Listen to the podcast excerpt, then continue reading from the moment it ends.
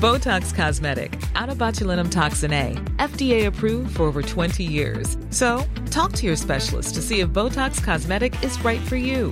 For full prescribing information, including boxed warning, visit BotoxCosmetic.com or call 877-351-0300. Remember to ask for Botox Cosmetic by name. To see for yourself and learn more, visit BotoxCosmetic.com. That's BotoxCosmetic.com. Estás escuchando XHAVFM, Heraldo Radio Jalisco. Transmitiendo en el 100.3 con 97 mil watts de potencia radiada desde Avenida Unión 163, Despacho 510, Colonia Obrera, Código Postal 44140, en Guadalajara, Jalisco. Hola, ¿qué tal? Muy buenas noches, bienvenidos a una emisión más de De Frente en Jalisco, aquí en Heraldo Radio Jalisco. Hoy viernes 3 de marzo, quiero agradecer como todos los días en los controles técnicos a Antonio Luna y a Ramón Luna en la producción y redacción de este espacio a Ricardo Gómez y recordarles nuestro número de WhatsApp para que se comuniquen con nosotros el 3330 1779 66. El día de hoy vamos a tener aquí en entrevista a Alejandro Moreno Cárdenas, él es dirigente nacional del PRI que visitó Guadalajara y también vamos a tener, como todos los viernes, la mesa de análisis con Ociel González y Sebastián Mier de la Universidad Panamericana. Y como cada viernes, escuchar también el comentario de Carlos Villaseñor Franco, presidente de Coparmex Jalisco. Les recordamos que nos pueden escuchar también en nuestra página de internet, heraldodemexico.com.mx, ahí buscar el apartado radio y encontrarán la emisora de Heraldo Radio Guadalajara. También nos pueden escuchar a través de la plataforma iHeartRadio en el 100.3 de FM. Y les recordamos nuestras redes sociales para que se comuniquen con nosotros también por esta vía. En Twitter me encuentran como arroba Alfredo Ceja R y en Facebook como Alfredo Ceja. De igual manera, les recordamos que ya tenemos el podcast de De Frente en Jalisco, en cualquiera de las plataformas. Y ha sido pues una semana con bastante, bastante información. Vamos a hacer el análisis el día de hoy y también esta entrevista con Alejandro Moreno Cárdenas. Vamos a lo que sigue. La entrevista.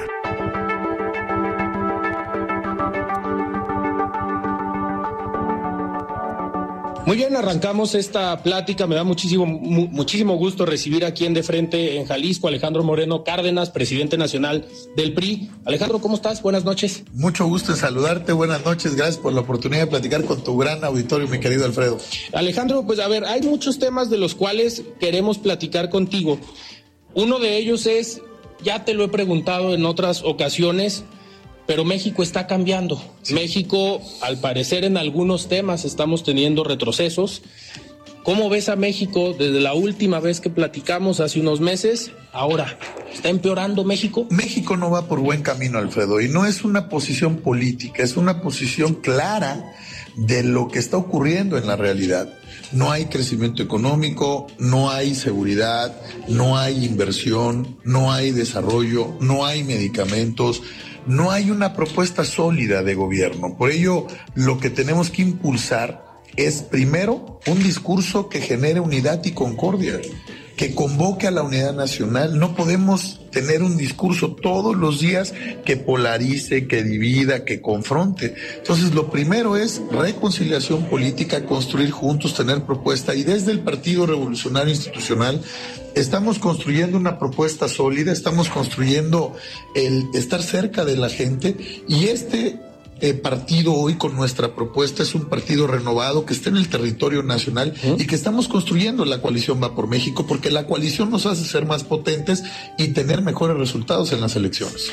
La coalición ha sido uno de tus objetivos como dirigente nacional del PRI. Ha habido momentos complejos en las votaciones de diferentes reformas, en los ataques que has tenido en lo personal, que han puesto a temblar hasta cierto punto de lo que nos hemos enterado a la alianza. ¿Cómo es el trato entre los dirigentes de los partidos para hablarte de tú a tú con ellos sin esconder cosas, siendo sinceros para poder fortalecer una alianza. Ahora, lo que sí tiene que tener clara la ciudadanía, Alfredo, es que nosotros asumimos un compromiso. La ciudadanía nos mandató en el 2021 a ir juntos, a que construyéramos una gran coalición, PAN, PRI, PRD.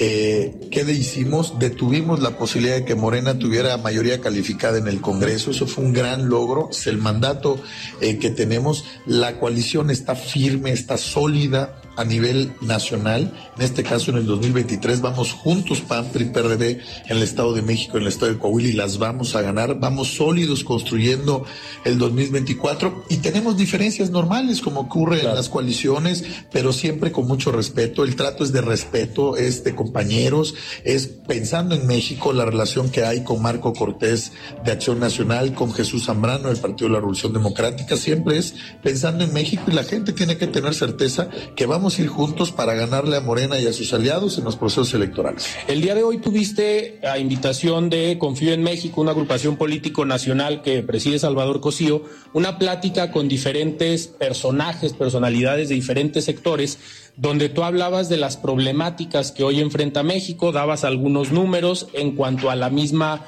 coalición. Eh, ¿Ves posibilidades seguras de que en el Estado de México y en Coahuila la alianza va a ganar y que en el 24 el objetivo, ¿cuál definirías tú que es? ¿La presidencia de la República o las cámaras? Mira, extraordinaria pregunta. Yo te diría que tenemos todos sin confiarnos. En Coahuila vamos muy, muy bien caminando paso firme. Nuestro candidato Manolo Jiménez está consolidado, vamos muy bien posicionados, no nos confiamos, estamos en el territorio y vamos a ganar con nuestra coalición PAN, PRI, PRD el estado de Coahuila, el estado de México vamos empujando fuerte. La coalición ahí es PAN, PRI, PRD, nueva alianza que está sumado. Tenemos un reto, vamos creciendo, vamos avanzando, vamos construyendo.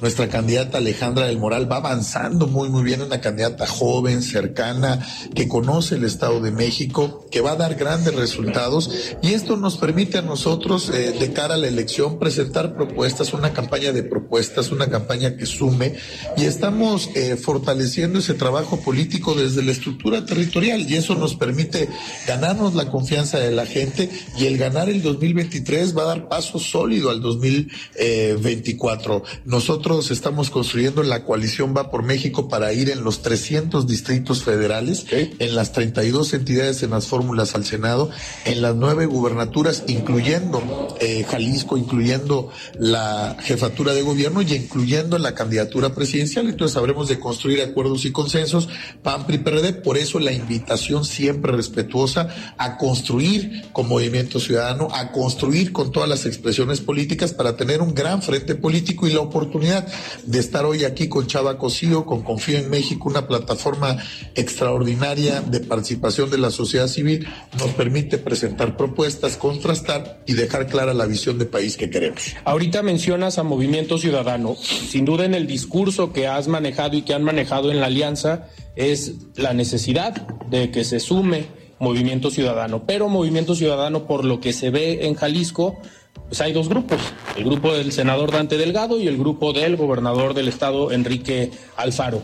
¿Con quién tendría que la alianza acercarse para convencer y que MC tome la decisión de sumarse a la alianza o hacer lo que está pasando al parecer en Estado de México y Coahuila, de no postular candidato y que eso pueda beneficiar hasta cierto momento a la alianza. Mira, yo te diría que eh, cada partido político al interior tiene sus expresiones y sus liderazgos para construir sus acuerdos. Tienen su dirigencia nacional, como bien dices, eh, se han tenido en algún tiempo, en algún momento, expresiones de diálogo, de construcción de acuerdos y consensos.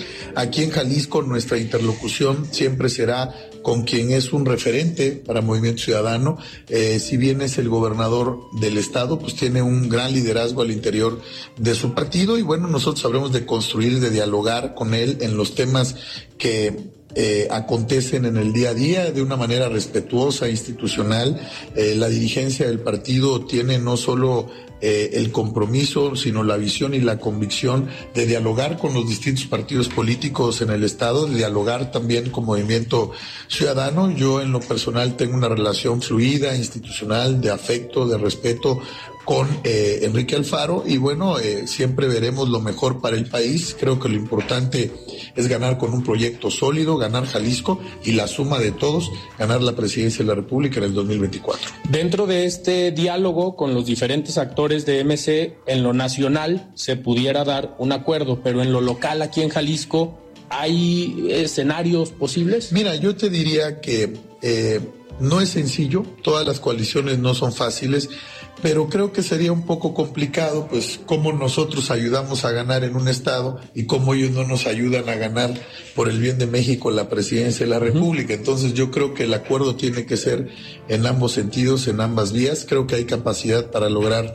un acuerdo y un consenso para ir juntos tanto en las entidades federativas como en la presidencia de la República, porque primero está México y estamos convencidos que el mejor resultado es ir juntos y también se la cobran al partido político, al partido político que no quiera construir un consenso, una coalición eh, por este esta polarización que hay en el país. Yo creo que el ciudadano va a tomar eh, muy eh, con mucha importancia la decisión y les puede pasar el efecto popote que haya dos coaliciones y las terceras vías ya han fracasado desde el siglo pasado. Alejandro, a nivel nacional ha sufrido embates muy fuertes desde el gobierno federal, desde el gobierno de tu estado, en Campeche, que tú lo has comentado, cualquier otro dirigente del PRI o de otro partido ya habría renunciado o se habría ido del país como lo hizo Ricardo Anaya. ¿Por qué no renunciar al PRI y por qué no te has ido de México? Primero porque todo lo que dicen es falso, calumnioso, tergiversado, con el afán de intimidad y de echarnos para atrás, y porque primero está México. Tenemos que defender el régimen democrático, tenemos que defender las instituciones. Qué fácil hubiera sido, lo más fácil es hacer un acuerdo con el gobierno. Claro. No, hay que enfrentarlos, hay que ser opositor, hay que tener propuesta, hay que tener carácter, y nosotros vamos a seguir trabajando porque primero está la país, primero está la democracia, estamos construyendo para que haya más y mejores oportunidades para nuestra gente.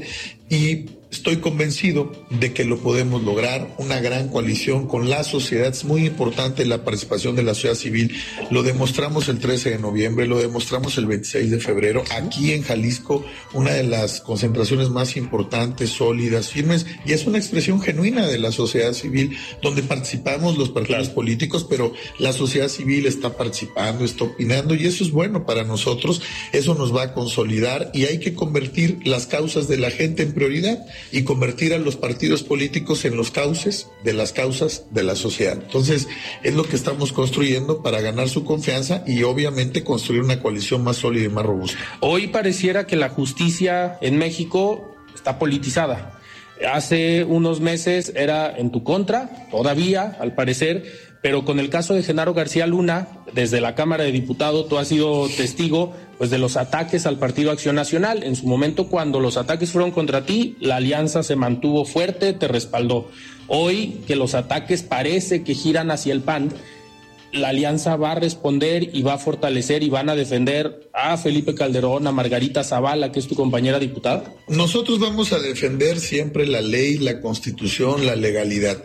La coalición va por México, Acción Nacional y el Partido de la Revolución Democrática y el PRI estamos sólidos, estamos consolidados, estamos trabajando. Este ataque brutal que recibe la oposición es por eso, porque estamos organizados, porque estamos eh, fuertes, porque estamos construyendo y eh, en esta etapa es de resistir de estar fuertes, de estar sólidos, de caminar juntos, de demostrar eh, de qué estamos hechos y nuestra coalición seguirá consolidándose día a día. Vamos a caminar, no será fácil, recibiremos ataques brutales este, por todos lados, pero siempre con la firme convicción de estar juntos, de presentar una buena propuesta para México.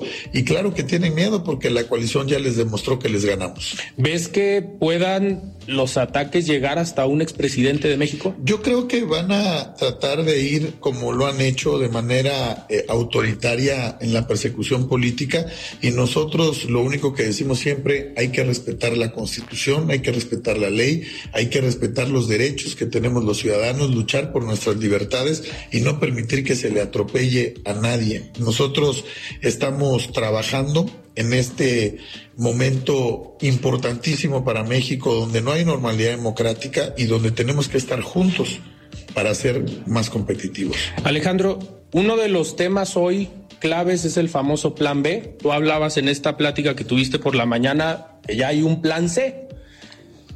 La defensa del INE hasta donde tope. Hasta donde tope. Nosotros tenemos que defender a las consejeras y consejeros eh, en sus derechos, en su compromiso, pero nosotros defendemos la institución. El Instituto Nacional Electoral es una institución que se construyó por miles de mexicanos, que impulsa y trabaja en el régimen democrático, defender al Tribunal Electoral del Poder Judicial de la Federación eh, con el mismo ahínco, con la misma fuerza, porque son instituciones que son pilares del proceso político democrático y de la democracia en México y tope hasta donde tope el plan B. Nosotros iniciamos en una primera etapa las acciones de inconstitucionalidad eh, eh, en el plan B. Ahorita, después de la publicación, estamos trabajando ya en el partido y en las cámaras para presentar las acciones de inconstitucionalidad en esta nueva etapa y bueno, seguiremos defendiendo porque se vaya al basurero de la historia esa iniciativa y el plan C pues será presentar otro, ¿no? Pues para para ver cómo eh, pueden tener más ventajas para ganar la elección. Y hablando del 24, hay una alianza, la definición de los candidatos es clave. Aquí en Jalisco, pues te han destapado. Aquí la misma dirigencia del partido ha visto en ti un perfil para poder contender por la presidencia de la República. Una vez llegado el momento de las definiciones, ¿estarías listo, a pesar de todos los embates, para buscar la presidencia? Eh, como dicen, ¿no? Este, depende de cómo lo quiera ver uno. Yo te diría que siempre hay que estar listo para todo, para todo. En el partido somos profesionales, somos comprometidos, tenemos formación, trayectoria, no hay que ir a las ocurrencias. Yo en mi carrera política, como bien sabes, he tenido la oportunidad de ser tres veces diputado federal, senador, presidente del PRI, dirigente juvenil, gobernador. Gané la dirigencia nacional del PRI con cerca de dos millones de votos en un proceso interno. Entonces eso, eso nos hace eh, conocer el país, pero mi responsabilidad está centrada en ser un articulador, un constructor, fortalecer el andamiaje de nuestra coalición en el 23 y rumbo al 2024 creo que una gran visión, un gran momento será el proceso electoral de junio, que va a replantear la estrategia para la competencia política, pero yo soy un político serio, profesional. Hay que esperar los tiempos, el momento. Hoy mi tiempo y mi responsabilidad es consolidar bien la coalición, construir a que haya un gran perfil. Obvio, me, me, da mucho gusto, me enorgullece ser tomado en cuenta siempre cuando hay comentarios, pero ese es mi momento, ese es mi tiempo. Ahorita ser constructor, ser eh, un eje articulador para la coalición que lo hemos logrado. ¿Te acuerdas cuando decían no va a haber coalición y no va a haber coalición? Y nosotros siempre estuvimos firmes, resistiendo, aguantando construyendo la coalición. Bueno, tan es así que el PRI pues lleva y encabeza las dos coaliciones en el Estado de México y en Coahuila. Entonces, el buen trabajo, el buen andamiaje, pero nosotros estamos listos para enfrentar los retos del presente y del futuro. Alejandro, ¿y el PRI? Muchos de los ataques también han venido de adentro. El senador Miguel Ángel Osorio Chong hace unas semanas ya publicaron que se reunieron, platicaron, se tomaron la foto y en comunicación política a veces las fotos mandan mensajes. ¿De qué platicaste con Miguel Ángel Osorio? platicamos de lo fundamental, ¿qué es lo importante? La unidad interna del partido. En estos momentos donde no hay normalidad democrática, lo fundamental es construir la unidad del partido. ¿Qué priista puede estar pensando en otra cosa que no sea competir y ganar las elecciones del Estado de México? Ahí, ahí tenemos que estar concentrados todos en unidad, en señalar, en denunciar a un gobierno autoritario que quiere llevarse las elecciones a la mala. Entonces hoy lo importante es el partido. Un buen priista habla bien del PRI en público y en privado. Eso no deja de lado que critiquen, que construyan en un PRI como el nuestro tan grande tan plural, se respeta a quien piensa distinto, pero siempre en los mecanismos y en los canales de comunicación hay que hablar bien de nuestro partido, hay que trabajar, hay que impulsar los procesos políticos y los que siempre hemos hecho es convocarlos a que defiendan al partido, a que trabajen por el partido, a fortalecer la unidad del partido y respetamos las opiniones, pero en el PRI estamos consolidados, las dirigencias, los consejos, la militancia tenemos una buena presencia aquí en Jalisco, estamos trabajando fuerte. Estos personajes acostumbrados pareciera a ser plurinominales, no hacer campaña. Yo, yo he dicho siempre, hay algo que la militancia señala siempre, aquí y en todos lados. Los priistas están hartos de los campeones mundiales de las plurinominales. Los que no les gusta caminar, los que no les gusta el sol, la lluvia, ¿Ah? los que quieren estar en las oficinas cómodamente. No, eso se acabó. Hay que estar en la tierra, hay que estar caminando, hay que estar con las y los priistas que caminan bajo la lluvia, bajo el sol, que tocan puertas, que son los que nos ayudan a ganar las elecciones. Esa es la militancia. Ahí hay que estar y no muchas veces estar declarando para llamar la atención, para ver qué, qué les toca. Eso en el PRI se acabó. Hay que trabajar, hay que caminar, hay que, hay que sudar la camiseta y gastar la suela. Esta forma de ser te ha llevado a tener hoy un control muy fuerte en el PRI y algunos dicen que eres el presidente del PRI con mayor poder y control en los últimos años. Uno de los temas que ha sido polémico, ya lo explicabas tú, ha sido esta llamada extensión del mandato y con la resolución que sacó el INE, el tribunal, ¿qué viene? ¿Qué esperas de este tema? A ver, hay algo muy importante. Eh, yo creo que cuando hacen señalamientos de controles o de tener demasiado poder en el partido, ¿cómo te diría? Yo tengo una gran cercanía con la militancia porque nosotros estamos en los estados, en la tierra, aquí saludamos a la gente, aquí no viste cuánto tiempo me tardé en saludar mesa por mesa a la ciudadanía, escucharlos. Soy Alejandro, te quiero hacer este comentario, escúchame, hay que escucharlo, estar en una región, estar en un municipio. Entonces la fuerza es nuestra militancia. Yo vengo de la militancia, yo no tuve papá rico ni papá político, yo vengo de abajo. Qué bueno pues lo que lo tuvieron, yo no, yo soy de tierra, fui seccional, fui dirigente, fui promotor, fui representante casilla, dirigente juvenil conozco el PRI, conozco a las y los priistas. Entonces, lo que nos hace es tener identidad con el partido, que hemos hecho un gran consenso. Porque, ¿por qué me respaldan muchas veces los priistas a nivel nacional? Porque lo que queremos es la unidad es fortalecernos. El partido es fuerte cuando está unido. Nuestra unidad interna. Entonces hoy estamos muy unidos, estamos muy cohesionados, estamos trabajando fuerte. Cuando hay las resoluciones, pues ahí estuvimos los 32 dirigentes, los sectores, las organizaciones, todos apoyando. Y cuando hay una decisión del órgano electoral, nosotros respetamos. El, el PRI respeta las instituciones, la resolución que dio el Consejo General de Línea la respetamos, pero hay información equivocada porque no tiene nada que ver con nuestra dirigencia. La, la, prórroga, lo que dicen, eh, detienen la extensión del mandato de Alejandro Moreno, pues eso ni siquiera está ahí. Eh, nosotros tenemos una, eh, una aprobación en el estatuto desde el 2020. Eso está aprobado por el Consejo General del INE unánimemente, por el Tribunal Electoral del Poder Judicial de la Federación desde el 2020. Si hay una prórroga, eh, en la dirigencia se solicita en tiempo y forma y la tiene que aprobar el Consejo Político Nacional. Si eso ocurre, hay prórroga. Si eso primero tiene que ser solicitado por nosotros. Entonces yo estoy en mi tiempo, en mi dirigencia. Aquellos pretenden confundir, oye, que si esto, que si lo otro. No, estamos trabajando. Yo lo que les digo a todos es que pónganse a trabajar si no ayudan, que no estorben, hay que ponerse a trabajar por el partido. Alejandro, para terminar, Jalisco, ¿hay perfiles? ¿Has platicado ya con algunos? ¿Tiene el PRI candidatas o candidatos que puedan encabezar la coalición? Rumbo al gobierno de Jalisco? Claro, claro, tenemos mujeres y hombres talentosos que construyen, que caminan, que le dan pasos firmes, que vamos avanzando, que en tiempo y forma habremos de presentar siempre nuestra plataforma política, construyendo acuerdos, construyendo consensos. Por ejemplo, tenemos activos importantes, tenemos una presidenta del partido que se mueve, que construye, joven, talentosa, preparada, como es nuestra presidenta Laura Aro, que es importante, el, el diálogo, la cercanía, la formación.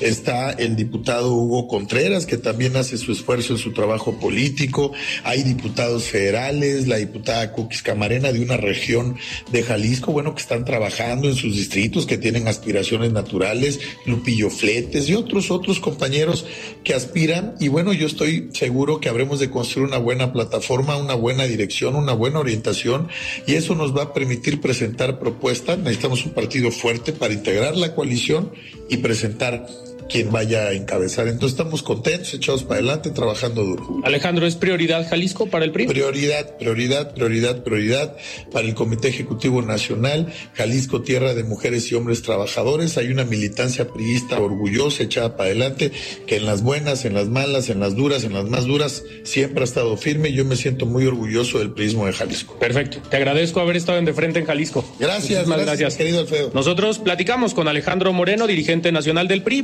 A un corte y regresamos. Siga con Alfredo Ceja y su análisis de frente en Jalisco por el Heraldo Radio 100.3. Mesa de análisis de frente en Jalisco con Alfredo Ceja. Continuamos. La voz de los expertos. Hola, muy buenas noches, estimado Alfredo. Como siempre, un gusto saludarte a ti y a todo tu auditorio. Durante la actual administración federal, hemos visto que muchas de las decisiones que se toman sin sustento técnico, sin sustento financiero y social, y en este sentido valdría la pena recordar. Hey, I'm Ryan Reynolds. At Mint Mobile, we like to do the opposite of what Big Wireless does. They charge you a lot. we charge you a little. So naturally, when they announced they'd be raising their prices due to inflation, we decided to deflate our prices due to not hating you. That's right. We're cutting the price of Mint Unlimited from $30 a month to just $15 a month. Give it a try at mintmobile.com slash switch. $45 upfront for three months plus taxes and fees. Promo for new customers for limited time. Unlimited more than 40 gigabytes per month. Slows. Full terms at mintmobile.com. Tired of ads barging into your favorite news podcasts? Good news. Ad-free listening is available on Amazon Music for all the music plus top podcasts included with your Prime membership. Stay up to date on everything newsworthy by downloading the Amazon Music app for free or go to amazon.com slash news ad free. That's amazon.com slash news ad free to catch up on the latest episodes without the ads. Que el año pasado se generó una fuerte discusión pública derivada del intento de reformar la ley eléctrica del país. Reforma con un alto contenido ideológico y poco técnico. Dicha reforma buscaba, entre otras cosas, darle el monopolio de la generación de energía a la Comisión Federal de Electricidad, dejando fuera a los generadores privados, lo que ponía en riesgo el suministro eléctrico, generaba conflictos comerciales y descuidaba las buenas prácticas en energía sustentable. Este tipo de decisiones cuestan miles de millones de pesos al erario público, que parte de nuestros impuestos, impuestos que pagamos todos, todos los que estamos registrados en la, en la formalidad y que nuestro recibo de nómina pagamos impuestos, así como también los empresarios. Simplemente el cambio de la política energética en el país ha generado que la CFE pasara de generar utilidades por más de 100 mil millones de pesos a tener pérdidas por 106 mil millones de pesos.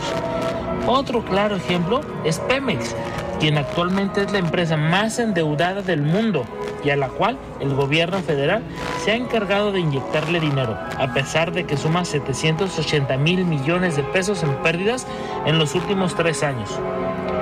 Para dimensionar estas cantidades, las mermas de la CFE en los últimos tres años equivalen a 16 veces el presupuesto del INE, mientras que las de Pemex se podrían construir 23 líneas del tren ligero.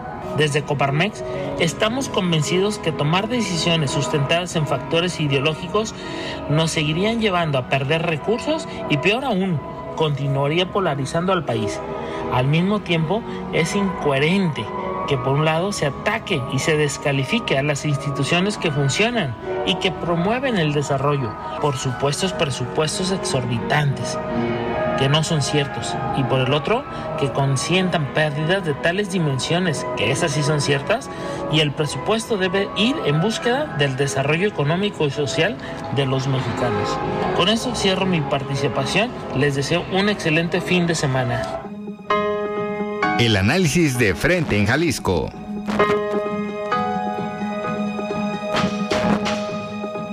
Muy bien, muchísimas gracias Carlos por este comentario y nosotros continuamos aquí en De Frente en Jalisco en esta mesa de análisis de los viernes con Sebastián Mier y Ociel González de la Universidad Panamericana. Sebastián, ¿cómo estás? Buenas noches. Muy bien, buenas noches. Ociel, ¿cómo estás? Buenas noches. Hola, ¿qué tal? Buenas noches a los dos y a la gente que nos escucha.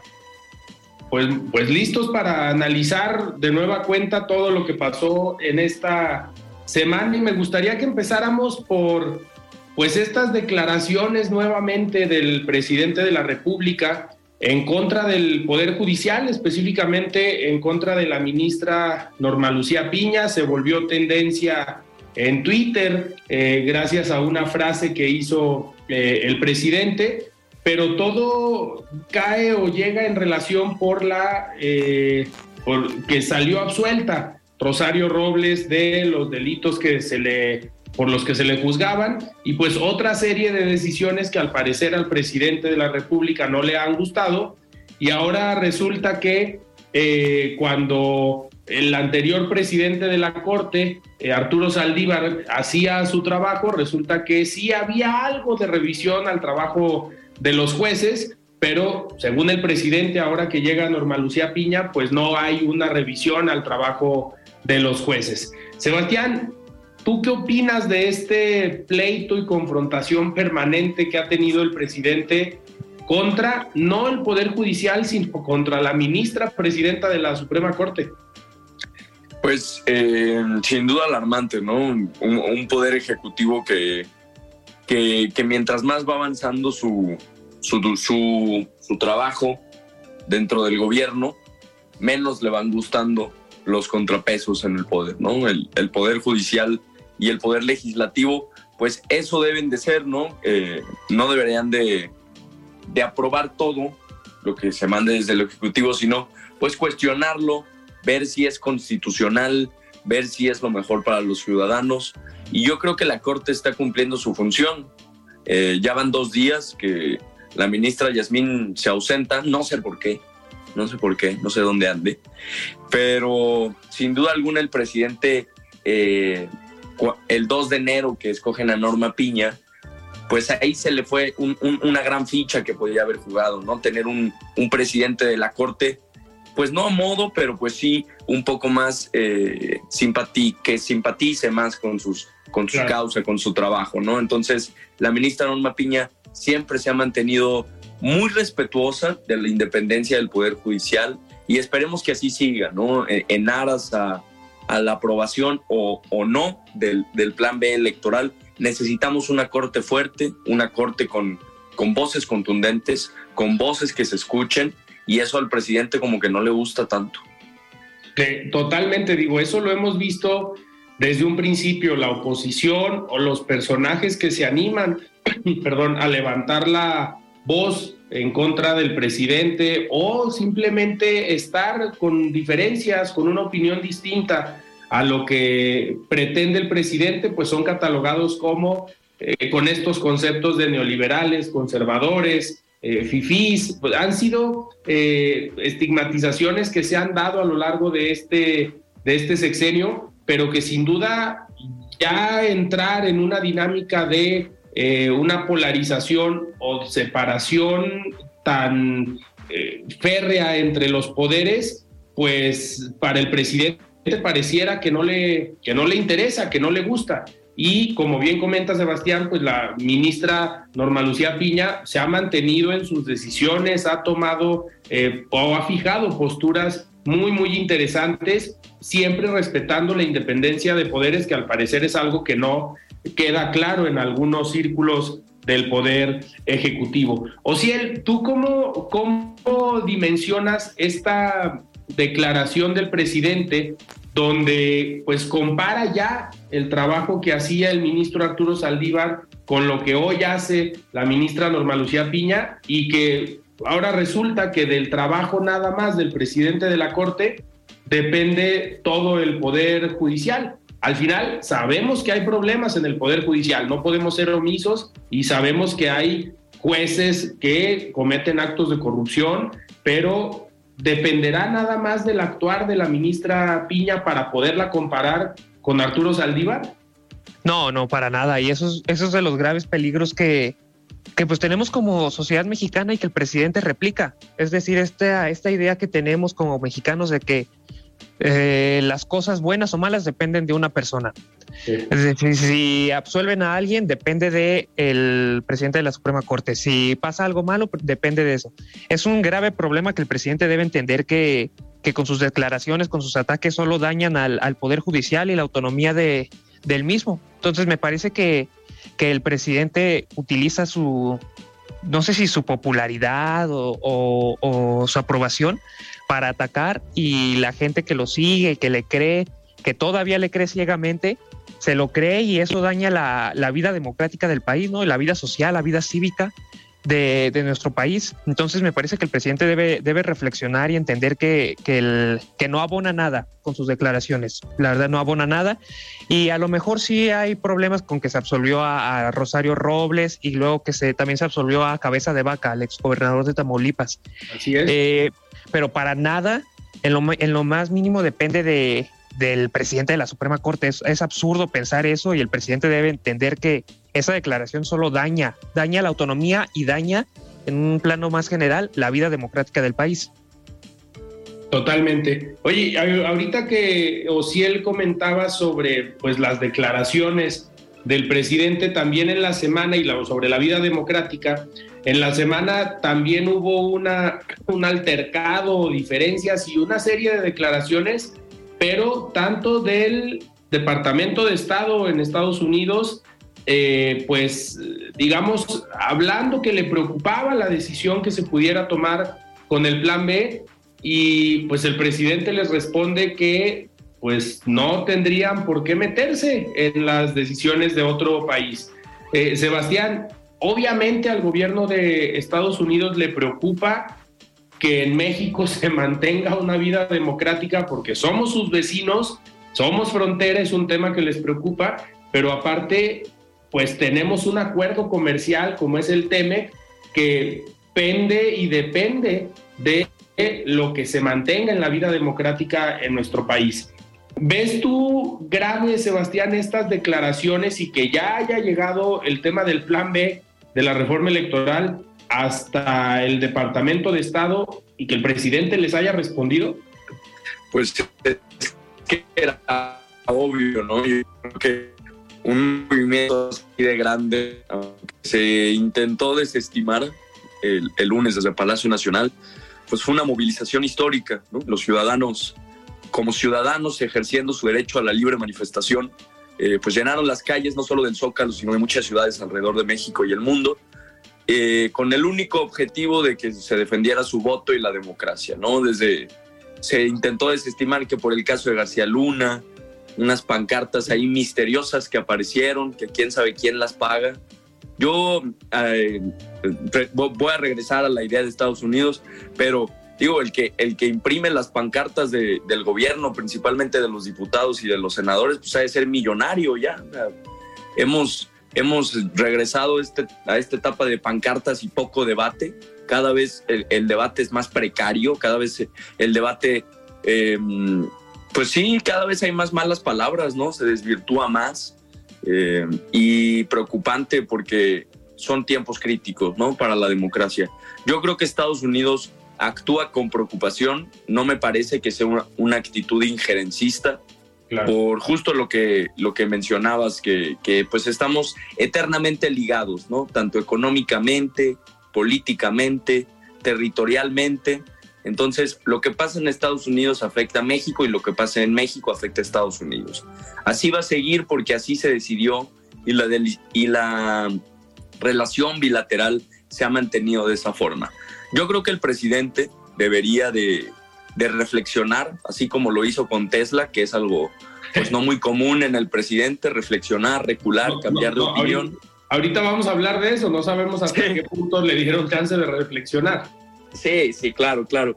Pero pues sí, eh, eh, tanto, tanto su política interior, pero particularmente eh, su política exterior. Ahí Marcelo Ebrard le debería decir que lo mejor es pues mantenernos al margen con Estados Unidos, porque pues son nuestro principal socio, y también si está diciendo que hay actitudes injerencistas, pues que deje de hablar también del Perú, ¿no? O sea, tanto, tanto así como para un lado como para el otro, ¿no? O sea, de un lado sí es una actitud injerencista y el otro es libertad de, expresión, ¿no? Cuando le conviene. Entonces, yo creo que, que, que en la mañanera, pues mira, ya no va a dejar de existir la mañanera de lunes a viernes, ¿está? Entonces, centrarla en temas de México y dejar que la política exterior pues se quede con la Cancillería, se quede en relaciones exteriores, porque como que al presidente pues, pues no se le da.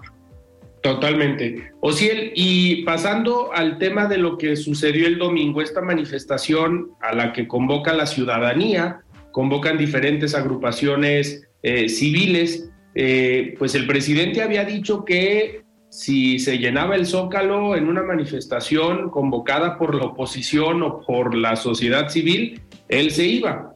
Pues le llenaron el Zócalo, aquí en Jalisco llenaron la Plaza Liberación, en diferentes ciudades del país y del mundo, en algunos otros continentes hubo movilizaciones, a lo mejor no tan fuertes, pero sí llama la atención la gran cantidad de personas nuevamente que están preocupadas por el tema democrático y en este sentido por el plan B y lo que pueda eh, suceder y se manda un mensaje fuerte, ¿no? Desde la ciudadanía a la Suprema Corte, que al final va a terminar ahí el tema. Pero ¿cómo viste, Ociel, la movilización y la capacidad de movilizar de parte de la ciudadanía? Sí, me pareció, me pareció un ejercicio adecuado, correcto, cívico, responsable, eh, porque si bien eh, yo soy crítico de las, de las manifestaciones porque a mi parecer no, no hacen, eh, no logran cambios reales y radicales que de verdad beneficien a la población, pero en este caso este ejercicio me parece correcto porque es meter presión, meter presión a la Suprema Corte para que vean que la ciudadanía está interesada en estos temas, que de verdad le interesa la, la defensa del INE, porque el plan B, a comparación de la, de la reforma electoral completa, que a mí en lo particular me parecía buena, el plan B es un completo retroceso. Me parece peligroso para el INE porque no aporta nada y solo, solo disminuye. Entonces la, manifestación me pareció un buen ejercicio eh, y el presidente la primera oportunidad que tuvo la descalificó. Eh, y entonces me parece que la ciudadanía con este ejercicio cumplió, cumplió con su deber, cumplió con su cometido y ahora solo queda en manos de los, de los que realmente toman decisiones en el país. Y ahí está, ahí está la respuesta, ahí está el llamado, ahí está la voz y, el presidente tiene que acatarla. O sea, si, si, su, si su proyecto de nación no, no es popular y no tiene a la mayoría, tiene que acatarla. No hay, no hay de otra. Esto, esto es lo que, para, ese es su trabajo. Al final de cuentas, eso, eso es para lo que se metió. Lo que me sorprende, bueno, realmente ya nada me sorprende. Muy pocas cosas me sorprenden de, lo que puede hacer el presidente. Eh, el lunes eh, probablemente, bueno, yo tenía esa expectativa de, que a lo mejor puede decir, pues sabes qué, sí soy el presidente de todos los mexicanos y de todas las mexicanas. Y viendo un zócalo así de lleno y viendo tantas ciudades, a lo mejor podemos hacer algo diferente. Pero pues no, realmente es difícil, es difícil recular, cambiar de opinión y al presidente le gusta pues mantenerse firme, firme en, la política del ataque, ¿no? Tal cual. es, es, que para él, ya ves, que para él son acarreados. Totalmente. Oigan, pero, eh, aparte, creo que otro de los mensajes que se mandan con esta movilización es que otra vez los partidos políticos respetaron esta, este movimiento, respetaron la manifestación, si bien hubo algunos actores políticos de diferentes partidos, diputados federales, eh, diputados locales de algunos estados que asistieron a manifestarse, pero no lo hicieron con una convocatoria desde los partidos políticos, que creo que eso era lo que esperaba nuevamente el presidente de la República, por eso esta pancarta tratando de politizar la manifestación, pero al final el resultado no se politizó, el resultado fue una movilización ciudadana que no cayeron en esta dinámica política de responderle al presidente sobre la lo, sobre la manta esta que colgaron con la foto de García Luna y el escudo del Partido Acción Nacional, al final la quitaron, no sabemos cómo también la pudieron quitar tan rápido, pero pues no cayeron en estas provocaciones que se eh, trataban, que al final buscaban politizar, porque la arena política es donde es bueno el presidente. En esa parte sí le eh, entiende muy bien, sabe muy bien cómo politizar los temas, pero creo que una vez más, tanto los partidos políticos de oposición como la ciudadanía, pues no cayeron en el juego. No sé qué opinen. Sí, sí fue bueno. Sí, adelante compañero, exprésese. Ah, muchas gracias. Eh, no, sí fue, fue buen ejercicio, repito. fue bueno que los partidos políticos sí, sí no, no participaran. A lo mejor escucharon el programa de la semana pasada y la advertencia de, Sebastián que dijo que no participara ningún político. Y que fue muy bueno, la verdad, fue muy buen ejercicio. Me gustó que participara la población. Y sí, ahora solo cabe esperar. Cabe esperar. Claro. Pero pero compañero, si usted diciendo que las manifestaciones no funcionan, si es ejercer el libre derecho a la manifestación, compañero. Pero, yo creo que, eh, o sea, hablando ya seriamente de por qué los, los políticos no tomaron esto como plataforma, dudo que haya sido por mi consejo. Yo creo que, que pues realmente no los iban a dejar, no los iban a dejar.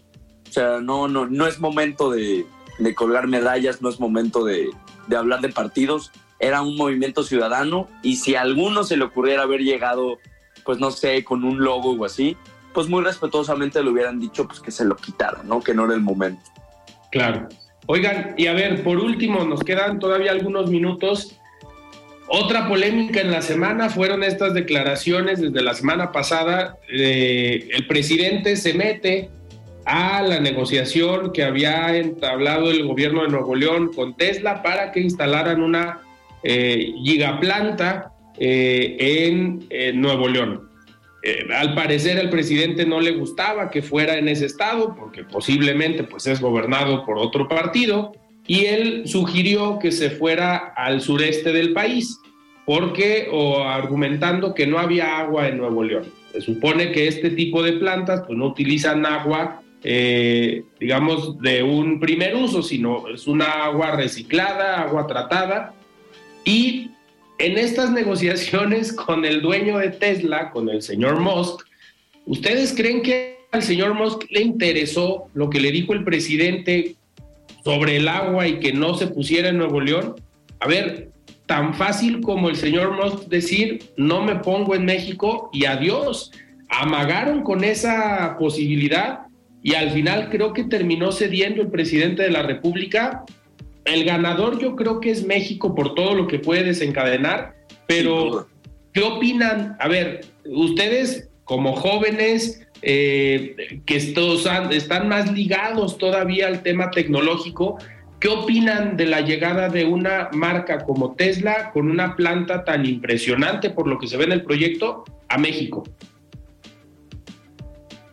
No, pues este es realmente increíble, ¿no? Es una inversión histórica en, materia pues, de, inversión privada, ¿no? Una muy buena noticia para Santa Catarina, para Nuevo León, pero pues sí, para todo México, ¿no? Eh, el presidente siguió, siguió intentando, haciendo su lucha, quería también que estuviera en Hidalgo, ¿no? Cerquita de la IFA, para que usaran el IFA, y al final eh, no se pudo. Eh, siento que Elon Musk, pues es un hombre, bueno, no, no, no, todos sabemos que Elon Musk es un hombre excepcional, ¿no? un hombre que logró amasar una increíble fortuna, pues gracias al intelecto que posee, tal cual, a su capacidad.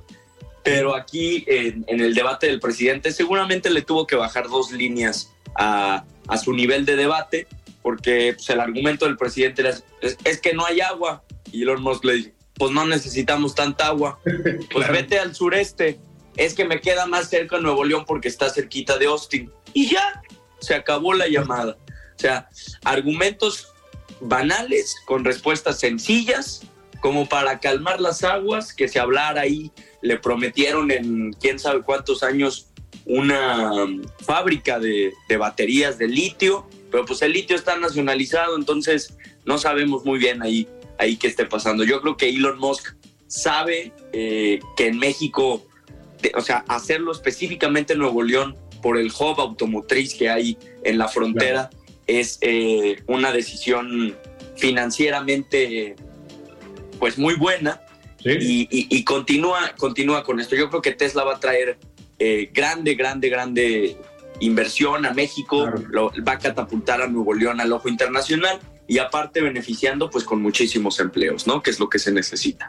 Totalmente, digo, hacia allá es hacia donde tendría que estar viendo el presidente y el gobierno federal qué viene a partir de la llegada de Tesla, qué sectores se pueden desarrollar o se pueden potencializar. O si él, ya para terminar, nos queda un minuto. Eh, la próxima administración es a quien le va a tocar trabajar ya con la planta instalada de Tesla. ¿Ves tú que en la próxima administración quien llegue tenga la capacidad de fortalecer el sector industrial y fortalecer este hub automotriz que comenta Sebastián? Yo creo que sí, yo creo que sí, yo creo que va a llegar eh, Shanebaum, me parece la favorita. Ya la eh, destapaste. No, ¿cómo, compañero? Ya está utilizando sus plataformas. no, me parece las encuestas y la popularidad del presidente me parece que todo indica que va a ser Sheinbaum. Me parece que está muy por encima de Brad. Y Sheinbaum me parece una buena opción, me parece más eh, abierta que el presidente, me parece a lo más inteligente, más capaz. Y yo creo que sí, yo creo que sí va a ser capaz de desarrollar una buena relación con Tesla y abriera a lo mejor la inversión para más, más empresas.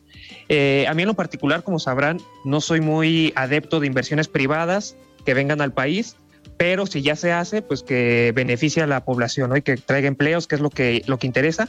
Y sí, para contestar la pregunta, me parece que si la siguiente administración, que seguramente será Sheinbaum, sí será capaz de tener buena relación. ¿Dónde dejas a Dan Augusto? sí, no. Y, y, no le gusta nada, compañero. Primero las manifestaciones y ahora Tesla, no puede ser. Oigan, pues nos tenemos que despedir. Se nos acabó el tiempo, pero muchísimas gracias por estar otra vez aquí en De Frente en Jalisco. Sebastián, buenas noches. Buenas noches, eh, Alfredo, Ciel y pues todo el público que nos escucha. Ociel, muy buenas noches. Hasta luego, buenas noches. Bueno, pues muchísimas gracias. Nosotros nos despedimos y nos escuchamos el próximo lunes. Yo soy Alfredo Ceja. Muy buenas noches. Alfredo Ceja los espera de lunes a viernes para que junto con los expertos y líderes de opinión analicen la noticia y a sus protagonistas.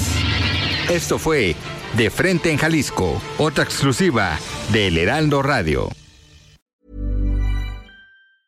Tired of ads barging into your favorite news podcasts? Good news. Ad-free listening is available on Amazon Music. For all the music plus top podcasts included with your Prime membership. Stay up to date on everything newsworthy by downloading the Amazon Music app for free or go to amazon.com slash news ad free. That's amazon.com slash news ad free to catch up on the latest episodes without the ads.